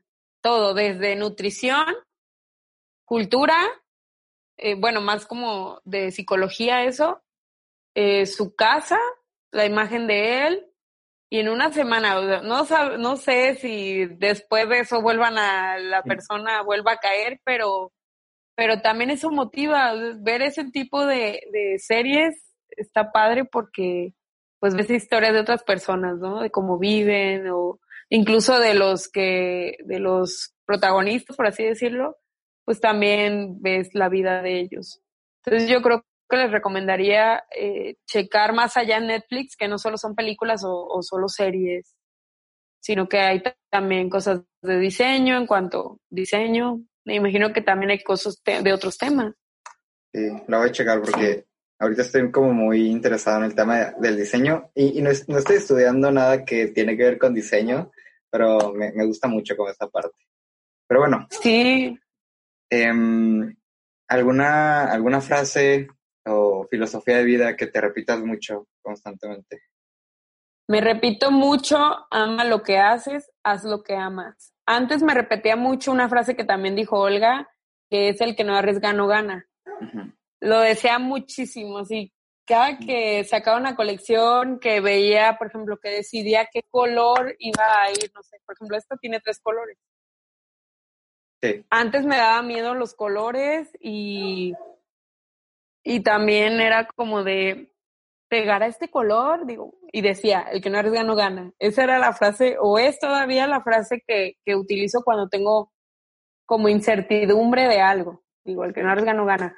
Pero este, la frase que más ya digo es la de ama lo que haces, haz lo que amas. es, un juego de palabras muy bueno. Está buena. Sí, ajá, al principio cuando, cuando la, la vi, no me acuerdo si la vi en, aquí en Google o así, porque me gusta buscar frases. Ajá. Pero al principio sí era como de, cuando me preguntaban algo así, o a veces he dado conferencias, y al principio sí era como de, ¿cómo iba? Iba primero esto, así. Pero pues ya cuando se vuelve en tu frase, te la haces, como te la adjudicas, ya no se te olvida. sí, está buena. Y pues hemos llegado a la última pregunta, pero ya después de que respondas la pregunta, el Gerardo del futuro se encarga de dar un corte en la edición y ahí termina el episodio. Entonces aquí voy a aprovechar para agradecerte por estar en Revolucionarte. La verdad es que me pone muy contento. Ya tenía como ganas de platicar contigo de, tu historia y que nos compartieras un poquito. Y pues nada, e, este espacio es tuyo. De verdad, cuando quieras volver o cuando quieras platicar de una nueva colección, lo que, lo que sea, eh, bienvenida aquí. Em, y no sé, igual voy a dejar obviamente tus redes sociales para que no te conozca, pero no creo que pase. Entonces, eh, no sé si tengas algo que decir, algo que, nos quieras contar, algo nuevo que venga, em, no sé, lo que sea. Ok, este, todavía falta muchas personas porque me conozcan, eso que, muchísimas, yo siempre digo que todavía Muma está en pañales, no se ha escuchado eso de hay un, el dueño de Yakul eh, dice que, que un negocio es como un hijo. Nace, el bebé va creciendo, luego le pagas el kinder, bla. Entonces yo siento que yo creo que apenas lo va a pagar yo algo la guardería. bueno, a lo mejor ya estoy un poquito más, ¿verdad? Pero, pero así, así te vas dando a conocer y está muy padre. Gracias, gracias por, por invitarme. Eh, yo ya había visto Revolucionarte, está padrísimo desde el nombre y ya cuando vi las entrevistas, lo que, lo que se va generando, todo el contenido que haces está muy padre porque no, normalmente no lo ves así, ¿no? Te invitan a una entrevista, la pasan y ya, y tú haces como clips y está padre. Gracias, gracias. Em, y pues nada, em, ya la, la, la última pregunta Susana, después de todo este proceso que has vivido, em, los problemas, eh, las cosas buenas, los malos ratos, ¿ha valido la pena y lo volverías a intentar? si tuvieras que volver al inicio, sí, no y por qué. Sí, ha valido la pena totalmente, sí lo volveré a intentar. ¿Por qué? Porque simplemente no es algo que, que te va a llevar a, buenas cosas, a buenas satisfacciones. O sea, va a ser más lo bueno que lo malo. Entonces, sí lo volveré a intentar. Si ya supiera los obstáculos a los que me podría llevar, pues trataría de evitarlos, ¿no? Porque a veces pues vuelve a sacar el mismo hoyo, pero, pero ya es diferente el, el cómo lo manejas.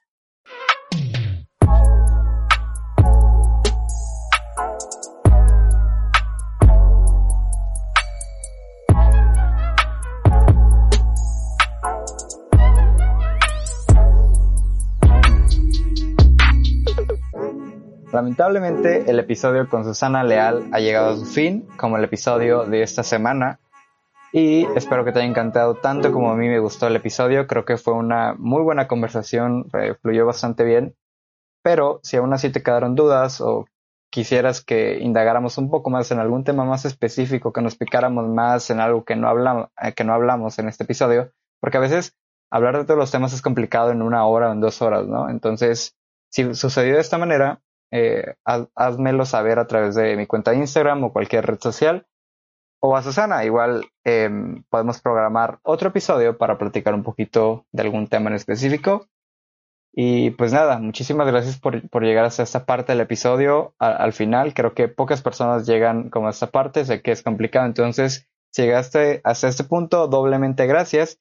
Y si es así, quiero pedirte un favor antes de irte. Yo sé que ya estoy pidiendo demasiado, pero es de que vayas a la cuenta de Instagram de Revolucionarte y comentes un emoji en cualquier post en el que quieras, así yo me voy a dar cuenta que cuántas personas llegan hasta esa parte. El emoji eh, que, que, te pido que comentes va a ser un fantasmita y, y, así la gente no va a saber por qué estás comentando un fantasma, pero yo me voy a dar cuenta y va a ser como un chiste local. ¿Qué te parece?